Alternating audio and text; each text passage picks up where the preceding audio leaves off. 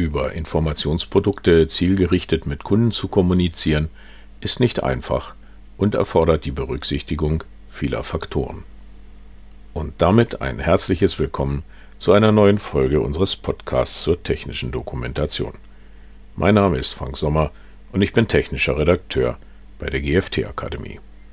Vorneweg, dieser Podcast sieht seinen Schwerpunkt in der Benutzerfreundlichkeit eines Informationsproduktes – auf die rechtlichen Anforderungen gehe ich daher nur teilweise und in nicht vollständiger oder verbindlicher Weise ein. In der technischen Redaktion verwenden wir häufig die Begriffe Benutzerinformation, Kundeninformation oder Informationsprodukt. Manches Mal, vielleicht nicht immer ganz im richtigen Kontext, doch meist meinen wir damit eine Bedienungs- oder Betriebsanleitung, eher selten geht es dabei um Produkte des Marketings, wie beispielsweise eine Produktbroschüre. Und dennoch scheinen heute die Grenzen zwischen einer Bedienungs- oder Betriebsanleitung und einer Produktbroschüre bei bestimmten Produkten zu verschwimmen. Scheinbar jedenfalls dann, wenn es sich um hochpreisige Erzeugnisse wie PKWs der Mittel-, Ober- und Luxusklasse, Wohnmobile, Yachten und andere Luxusgüter handelt. Konkret geht es um Begriffe wie Informationserlebnis, Motivation oder gar Belohnung. Bei meiner Ausbildung zum technischen Redakteur kam mir dann auch der Begriff Gamification unter. Hierbei geht es um die Anwendung spielerischer Elemente in einem Zusammenhang, der eigentlich gar nichts mit Spielen zu tun hat. In unserem Tätigkeitsfeld soll Gamification nun dazu dienen, die technische Dokumentation so mit spielerischen Elementen auszustatten, dass ihr Verständnis durch die Benutzer mittels Erzeugen eines Spaßfaktors erhöht wird. Nun muss ich dazu erwähnen, dass ich mein ganzes Berufsleben, und das sind nun mehr als 40 Jahre, Techniker war und bin. Und als solcher bin ich es gewohnt, zumindest im beruflichen Umfeld, logisch und sachlich zu denken. Daher konnte ich zu diesem Zeitpunkt mit dieser Form von Anleitung absolut nichts anfangen. Und auch heute mag mir an der einen oder anderen Stelle noch manches Mal das Gefühl für die Befindlichkeiten der Marketing-Spezialisten abgehen, wenn es um die inhaltliche Ausgestaltung einer Betriebsanleitung geht. Zwar kann ich in gewisser Hinsicht nachvollziehen, dass es im Verkauf möglicherweise nicht so gerne gesehen wird, wenn es um Begriffe wie Risiken oder Restrisiken eines Produktes geht, die dann in der Benutzerinformation auch noch so deutlich hervorgehoben werden. Niemand möchte schließlich ein Produkt erwerben, das vermeintlich unsicher ist. Jedoch kaum etwas ist ohne Risiko, schon gar nicht Maschinen oder mit Netzspannung betriebene Produkte. Damit müssen wir leben, darauf müssen wir uns einstellen. Und genau dazu wollen wir technischen Redakteure mit unserer Arbeit ja auch bestmöglich beitragen. Das werden wir, nach meiner Meinung, wohl am besten damit erreichen, dass wir dem Benutzer das Auffinden, Erfassen und Verstehen von Informationen so effektiv wie möglich machen und nicht damit uns zu überlegen, ob er sich mit dem Produkt identifiziert oder wie wir ihm ein ganz besonderes Informations- oder Leseerlebnis durch spielerische Elemente verschaffen können. So möchte ich heute beleuchten, wie wir den Spagat zwischen einer zwar technisch nüchternen, aber dennoch lesenswerten Bedienungs- oder Betriebsanleitung schaffen könnten. Vergessen wir dabei nie, dass wir auch die sieben Prinzipien zur Sicherstellung der Informationsqualität zu beachten haben. Diese heißen Vollständigkeit, Minimalismus, Korrektheit, Prägnanz, Konsistenz, Verständlichkeit und Verfügbarkeit. Auch zu diesem Thema haben wir übrigens einen Podcast, diesen habe ich ebenfalls für Sie in den Shownotes verlinkt. Schauen wir uns dazu ein Produkt an, das Menschen mit Sehbehinderungen das Leben erleichtern soll. Es handelt sich um eine elektronische Lesehilfe, die über eine HD-Kamera den zu betrachtenden Inhalt eines Druckwerkes erfasst und auf einem Bildschirm wiedergibt. Das Gerät ist als Standgerät ausgeführt.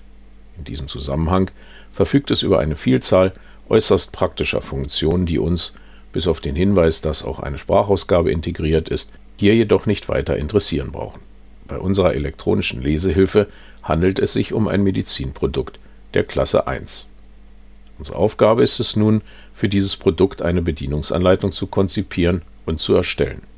Übrigens, auch die Medizinprodukteverordnung schreibt vor, dass die Gebrauchsanweisung eines Produktes so zu verfassen ist, dass sie von dem Benutzer ohne Schwierigkeiten verstanden wird. Siehe hierzu Kapitel 3 unter Kapitel 23.1 literarisch A. Wie gehen wir dabei vor? Was gilt es zu beachten? Wir beginnen mit dem Ermitteln der Zielgruppe. Die Hauptzielgruppe, wie ich sie nennen möchte, unserer Bedienungsanleitung ist bereits durch das Produkt vorgegeben. Menschen mit Einschränkungen der Sehfähigkeit. Daraus folgt, dass nicht nur dieses Produkt selbst nach den Gesichtspunkten der Barrierefreiheit konzipiert sein sollte, auch wenn das Barrierefreiheitsstärkungsgesetz BFSG erst zum 28. Juni 2025 in Kraft tritt, sondern selbstverständlich auch unsere Bedienungsanleitung. Zum Thema Barrierefreiheit verweise ich an dieser Stelle auf meine vierteilige gleichlautende Podcast-Reihe. Die entsprechenden Links habe ich in den Shownotes hinterlegt. Nun ist dieses Gerät aus meiner Sicht sehr praxisorientiert durchdacht und kann durchaus auch von Menschen ohne Sehbehinderung eingesetzt werden. Ich denke dabei beispielsweise an Aufgaben wie die manuelle Bestückung und Endkontrolle von Leiterplatten, die Anfertigung feinster Schmuckstücke oder das Gerät verfügt über eine HDMI-Schnittstelle im Präsentationsbereich bei Vorlesungen und anderem mehr. Und da auch die Zielgruppe der Menschen ohne Sehbehinderung automatisch von einer barrierefreien Konzeption profitiert, würde ich auf diese den Schwerpunkt legen. Der Aufbau und der erste Start, die Schnellstartanleitung. Ein normativer Hinweis vorweg. Gemäß Kapitel 3 unter Kapitel 23.1 literarisch steht der Medizinprodukteverordnung ist die Gebrauchsanweisung für Produkte der Klasse 1 und 2a zwar zusammen mit dem Produkt bereitzustellen, hierauf kann jedoch ausnahmsweise verzichtet werden, wenn eine sichere Anwendung des betreffenden Produktes ohne eine Gebrauchsanweisung gewährleistet ist und dieser Regelung an anderer Stelle nichts entgegensteht. Außerdem kann die Gebrauchsanweisung nach literarisch F unter Umständen auch in anderer Form als der Papierform, zum Beispiel elektronisch, zur Verfügung gestellt werden nun bietet es sich ja geradezu an, die Bedienungsanleitung für unsere Lesehilfe grundsätzlich so zu planen, dass sie vollständig über den integrierten Bildschirm zur Verfügung gestellt werden kann.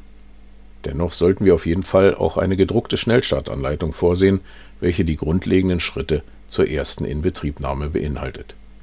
Dies nicht zuletzt aus dem Grund, dass wir nichts über die kognitiven Fähigkeiten der einzelnen Personen unserer Zielgruppe wissen und wir daher nicht davon ausgehen können, dass jeder Benutzer die elektronische Lesehilfe bei der ersten Inbetriebnahme intuitiv sicher bedienen kann. Der zwar nur wenige Handgriffe erfordernde Aufbau des Gerätes sollte durch große Grafiken illustriert werden.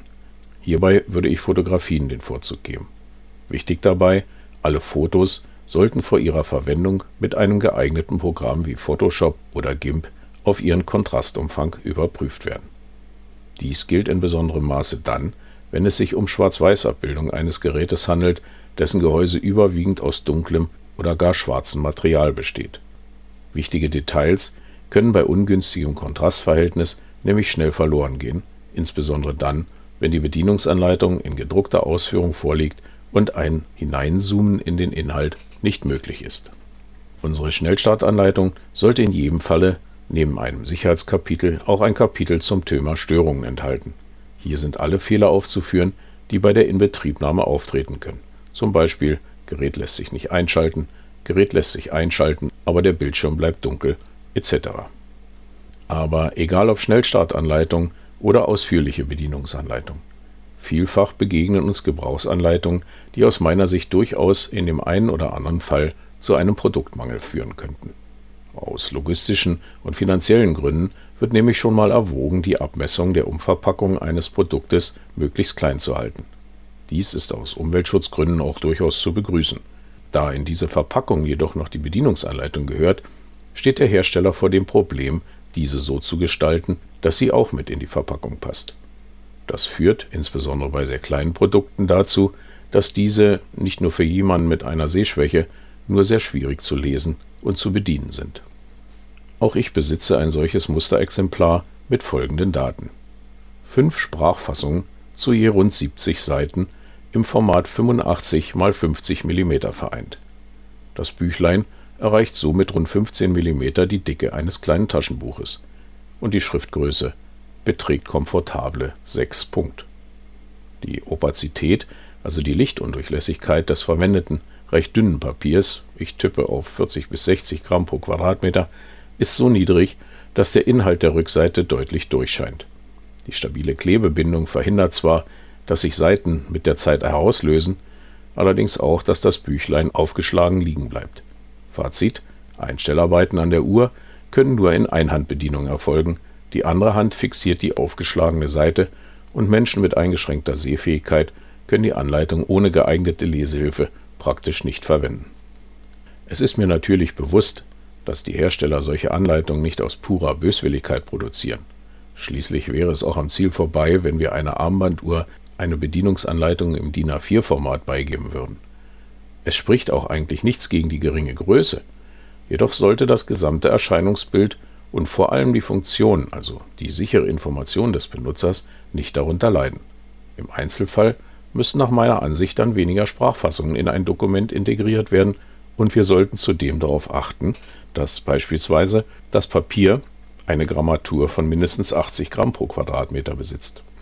Die Opazität des Papiers hoch genug ist, um ein Durchscheinen der anderen Blattseite zu vermeiden, dass wir nur mattes Papier verwenden, die Schriftgröße mindestens 10 Punkt besser 11 oder 12 Punkt beträgt, dass wir ein optimales Kontrastverhältnis verwenden, also zum Beispiel schwarze Schrift auf hellem Grund, und Farben so auswählen, dass Menschen mit Farbsehschwäche nicht benachteiligt werden und dass die Farben auch im Graustufendruck als deutlich unterschiedliche Grauwerte erkennbar sind. Kurz, wir müssen sicherstellen, dass eine solche Anleitung auch von Menschen mit Sehschwäche vollständig und sicher zu erfassen ist. Kommen wir zur eigentlichen Bedienungsanleitung. Einmal mit Hilfe der Schnellstartanleitung in Betrieb genommen, könnten wir die weitere Benutzerinformation und Benutzerführung dem Gerät überlassen. Ähnliche Verfahren finden wir beispielsweise bei einem modernen Fernsehgerät. Nachdem es erstmalig eingeschaltet wurde, führt die Firmware den Benutzer Schritt für Schritt durch seine weitere Grundeinrichtung. Hilfreiche Unterstützung kann hierbei übrigens eine im Vorfeld seitens des Herstellers durchgeführte Lokalisierung des Gerätes bieten. Solche im Sinne der Usability positiven Merkmale findet man beispielsweise bei Apple-Computern. Je nach Land oder Region ist die Systemsprache bereits entsprechend in der Firmware aktiviert, sodass der Rechner mit seinem Besitzer gleich in seiner Landessprache kommuniziert. Das erleichtert die folgende Ersteinrichtung und beugt im Einzelfall Problemen vor. Wählt man nämlich versehentlich die falsche Sprache aus und ist die Benutzerführung nicht so angelegt, dass der Fehler intuitiv rückgängig gemacht werden kann, wird es schnell spannend. Ich spreche da aus Erfahrung. In unserem Fall wären hinsichtlich einer geführten Ersteinrichtung denkbar Grundeinstellung der Helligkeit, des Kontrastes, der Farbe, der Sprachausgabe, Positionierung der HD-Kamera, Formatierung einer SD-Card für das Abspeichern von Bildern, Einrichtung der Fernbedienung, Firmware-Aktualisierung etc. Insbesondere solche Fälle sollten auch nach erfolgter Einrichtung jederzeit für den Benutzer bequem durchführbar gemacht werden. Hierzu können Use Cases dienen. Dies sind definierte Anwendungsfälle, die der Benutzer auch später wiederholt ausführen möchte. In einem übersichtlichen Menü werden die Use Cases zusammengestellt. Welche das sind, ist jeweils produktspezifisch zu ermitteln. Ein Beispiel wäre die Firmware-Aktualisierung. Der definierte Use Case in der Übersicht hieße dann beispielsweise Firmware aktualisieren. Sobald dieser Menüpunkt ausgewählt wird, führt die Firmware des Gerätes den Benutzer Schritt für Schritt durch alle durchzuführenden Handlungen. Ein Vorteil dabei, der Benutzer interagiert durchgehend mit dem Gerät und braucht nicht ständig seinen Aufmerksamkeitsfokus zwischen einer gedruckten Anleitung und der Bildschirmausgabe zu wechseln. Ein weiterer Punkt zugunsten der Usability. Geräte mit großen Bildschirmen wie unsere elektronische Lesehilfe bieten sich geradezu an, ihre Bedienung dem Benutzer durch Utility-Videos nahezubringen. Hierbei wird die Bedienung kapitelweise in kurzen Sequenzen erläutert was bei komplexen Handlungen wie beispielsweise der Erweiterung des Gerätes durch Zubehör wesentlich vorteilhafter sein kann als das Lesen einer geschriebenen Anleitung. Im Idealfall ist das Gerät so konzipiert, dass es bei der Erweiterung durch Zubehör diese durch Sensoren oder Kontakte erkennt und dem Benutzer beispielsweise eine entsprechende Rückmeldung über die erfolgreiche Verbindung einer drahtlosen Fernbedienung oder die korrekte Montage eines Zweiachsen-Dokumenttisches für große Dokumente liefert je nach Komplexität des Produktes bzw. der Erweiterungskomponente sollten dabei auch möglicherweise erforderliche Firmware-Updates in die Handlungsanleitung einbezogen werden. Eine bereits im Gerät implementierte Benutzerinformation bietet einen weiteren Vorteil, den der Aktualisierbarkeit. Wir erkennen das bereits im Zusammenhang mit der Software auf unseren Computern. Immer mal wieder meldet sich das System und informiert uns darüber, dass ein Update für unsere Anwendung XYZ vorliegt. Einen derartigen Service könnte man auch hinsichtlich der Benutzerinformation bieten. Dies kann dann von Bedeutung werden, wenn Funktionen der Gerätereihe hinzukommen, sich ändern oder Fehler behoben werden müssen. Angesichts der heute weit verbreiteten Verwendung von Mikrocontrollern in den Produkten erfordert so manche Funktionserweiterung nämlich keine umfangreiche Änderung der elektronischen Schaltung mehr, sondern nur einige geänderte Zeilen Programmcode in der Firmware und schon hat die Taste XY eine geänderte oder zusätzliche Funktion. Das Update auf die neue Firmware-Version lässt sich dann, wie auch die Aktualisierung der Benutzerinformation, bei entsprechender Konzeption durch den Benutzer leicht selbst durchführen. Ein weiterer wichtiger Punkt hinsichtlich der Usability und schlussendlich der User Experience wäre es, dem Benutzer die Möglichkeit der Registrierung seines Gerätes zu ermöglichen. So kann der Hersteller die Kunden betroffener Geräte gezielt über entsprechende Änderungen informieren. Ergänzend sollten allerdings diese Informationen auch auf der Website des Herstellers zu finden sein, denn Geräte wechseln ja ab und an mal den Besitzer, der dem Hersteller dann jedoch nicht bekannt ist Sofern die Ausrüstung mit einer WLAN-Schnittstelle sinnvoll erscheint, ließen sich derartige Maßnahmen sogar noch weiter automatisieren. Der Benutzer wird informiert, dass für sein Gerät ein Funktions- und bzw. oder Anleitungsupdate vorliegt und gefragt, ob er dieses installieren möchte. Hierzu sollte man allerdings abwägen, ob diese Erweiterung in einem angemessenen Verhältnis zum Aufwand steht. Zwar handelt es sich hinsichtlich der Usability und User Experience um einen Pluspunkt, für den Hersteller würde es aber bedeuten, dass seine elektronische Lesehilfe nun auch unter die Funkanlagenrichtlinie fällt. Nun komme ich noch einmal auf den Anfang meines Podcasts zurück. Ich erwähnte die Begriffe Informationserlebnis, Motivation, Belohnung und Gamification. Betrachten wir in diesem Zusammenhang die vorgenannten Punkte, wie wir unsere Bedienungsanleitung nicht nur verständlich ausführen, sondern auch mit Interaktivität zwecks bestmöglicher Usability und User Experience versehen, glaube ich, dass wir auch ohne Motivation und Gamification einen guten Job gemacht haben. Das Cheat Sheet.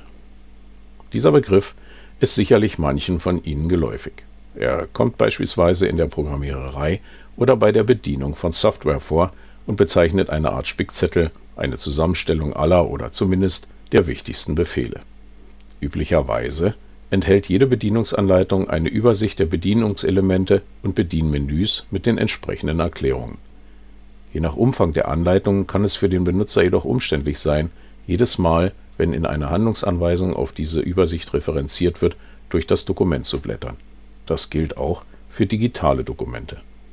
Ein Ausweg bietet die Möglichkeit, diese Übersichten bei Druckwerken ausklappbar zu machen, zumindest solange es sich um ein oder zwei Seiten handelt im Sinne der Usability würde ich unserer elektronischen Sehhilfe daher gerne ein solches Cheat Sheet, in unserem Fall würde ich sogar von einer Cheat Card sprechen, zusätzlich zur Bedienungsanleitung mitgeben. Diese Cheat Card ist ein, sagen wir, DIN A4 großes, doppelseitig bedrucktes Blatt und enthält auf der einen Seite ordentlich verigelt alle Bedienelemente unseres Gerätes. Auf der anderen Seite sind alle Menüpunkte der Gerätefirmware aufgelistet und ebenfalls verigelt bzw. indexiert. Da eine Cheatcard möglicherweise des Öfteren zur Hand genommen wird, ist dieses Blatt idealerweise laminiert oder gleich auf einem entsprechend robusten Trägermaterial gedruckt. Die entsprechenden Erläuterungen zur Cheatcard bringen wir sinnvollerweise in der jeweiligen Sprachfassung unserer Bedienungsanleitung unter.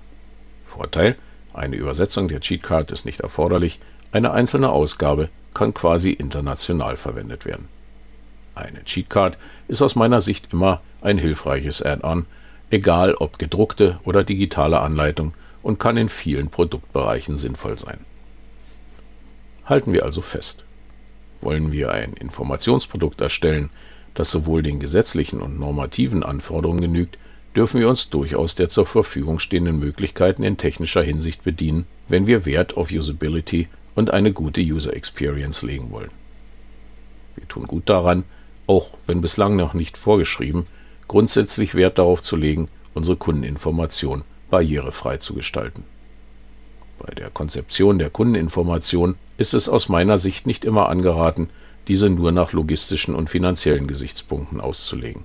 Vergessen wir nicht, dass eine Bedienungsanleitung, die für den Benutzer nicht sicher in vollem Umfang zu lesen und zu verstehen ist, einen Produktmangel bedeuten und entsprechende Konsequenzen nach sich ziehen kann. Eine zusätzliche Information wie eine Cheatcard sehe ich in diesem Zusammenhang für so manches Produkt als eine praktische Beigabe an. Und damit sind wir am Ende unserer heutigen Folge. Wenn Ihnen diese gefallen hat, dann lassen Sie uns doch ganz einfach ein Abo da. Klicken Sie hierzu auf die Schaltfläche Abonnieren unter dem Player-Bedienfeld. So verpassen Sie keine Folge. Vielen Dank fürs Zuhören und bleiben Sie der technischen Dokumentation gewogen. Ihr Frank Sommer.